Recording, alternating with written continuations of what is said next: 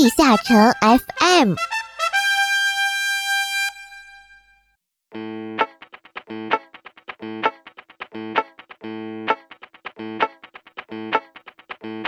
地下城 FM 第九十六期，幸运转盘有惊喜，最初的使徒留在魔界。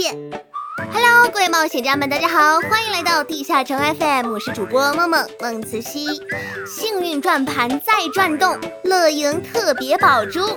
活动期间呢，十七级及以上的勇士们可以通过疲劳值上方的活动图标进行幸运转盘抽奖。每周账号可以选择一个部位的宝珠进行抽奖，选择的部位本周之内无法更换，需要通过三次推荐地下城得到抽奖机会。但是如果不领取奖励升级幸运转盘的话，就有更大的几率得到更好的奖励哦。请各位勇士选择吧，奖盘最多可以升级四次。当转盘转到对应的奖区时，就会从对应奖区及之上的奖励中随机获得一种，即转到四等奖时，有极大几率获得四等奖，有一定几率获得三等奖，有较小几率获得二等奖或一等奖。累计获得五次天运系列宝珠自选礼盒后，就可以额外领取特别耳环专用宝珠——白红聚气宝珠。这样的话呢，力量、智力、体力和精神就分别可以加一百啦。智慧模拟机，SD 角色也要全身史诗装备。活动期间，勇士们可以在塞利亚房间内全息马蒂亚斯处，或者在疲劳值上方的活动图标处进入智慧模拟器，培养你的 SD 角色，指挥 SD 角色通关智慧模拟，赢取各种奖励吧。哦，对了。只有两次觉醒后的角色才可以进行智慧模拟战活动哦。在活动界面中点击开始游戏后，SD 角色便会自动进入智慧模拟地下城，在地下城自动移动或者攻击。在攻破地下城中的时间的证明后，便会掉落活动道具或者 SD 角色专用史诗装备。掉落的 SD 角色专用史诗装备可以为 SD 角色装备上。增加 SD 角色通关地下城的速度，特别是在穿起一整套史诗装备或者换上神话装备后，通关的速度会更加快捷。那当然，SD 角色的背包也不是无限的，背包满时便不会再装入掉落的装备，所以我们需要及时分解不需要的史诗，或者花费 SD 角色通关地下城后获得的智慧的结晶来升级背包。另外，还可以为你的 SD 角色更新攻略频道。每个频道的 SD 角色专用史诗的掉率是不一样的，向着缺少的装备进军吧！在这里更换频道只会为 SD 角色更换频道，不管是掉率几率还是游戏频道，都和玩家角色无关。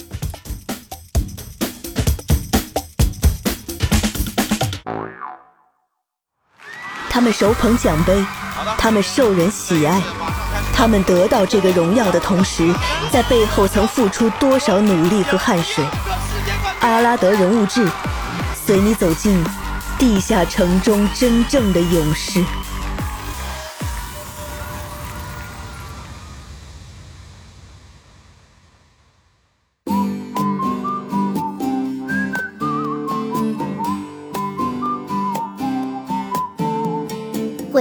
PVP 达人水门。中国第一个杀进职业联赛的鬼泣，水门说：“我玩 DNF 最早也是想开个 Q 图标而已，没想到玩到十八级以后就接着玩下去了。水门一开始并没有什么目的性，就是觉得好玩，然后就渐渐的发现自己深深爱上了这款游戏，并且一直坚持不懈，直到达到现在的高度。”记者很好奇他为什么会喜欢这个职业，那水门的理由也很单纯，他说只是觉得鬼闪卡洛很帅气，这可以算是一见钟情吧。我最开始玩的就是鬼泣，虽然中间也接触了不少其他职业，但是玩来玩去还是觉得鬼泣好玩。水门最早呢也是一个刷图党。当他在升级路上迷茫的时候，偶尔会去尝试 PKC。时间一久，他发现自己喜欢上了决斗。在不断的钻研中，他也逐渐的转变成了纯 PK 党，刷图什么的就不怎么做了。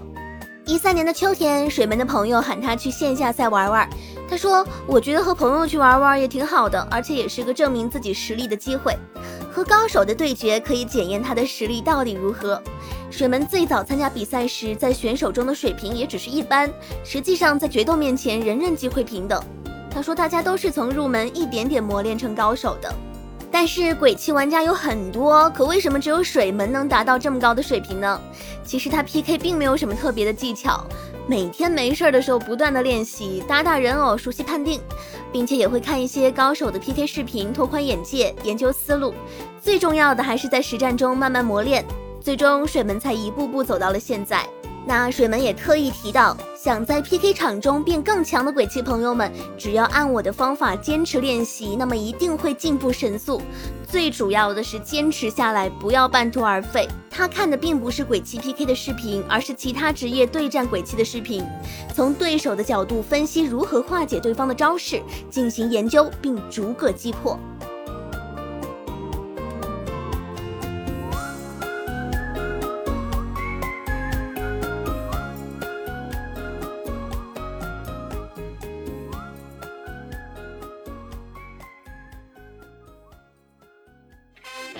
初的最初，最终的最终，随着时间流逝诞生的故事。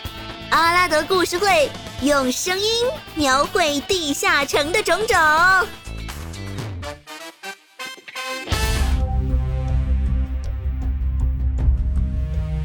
赫尔德那看似破碎的命运之轮又开始缓缓滚动，一个高大的身影出现了，他散发着耀眼的光芒，开始消灭这群怪物。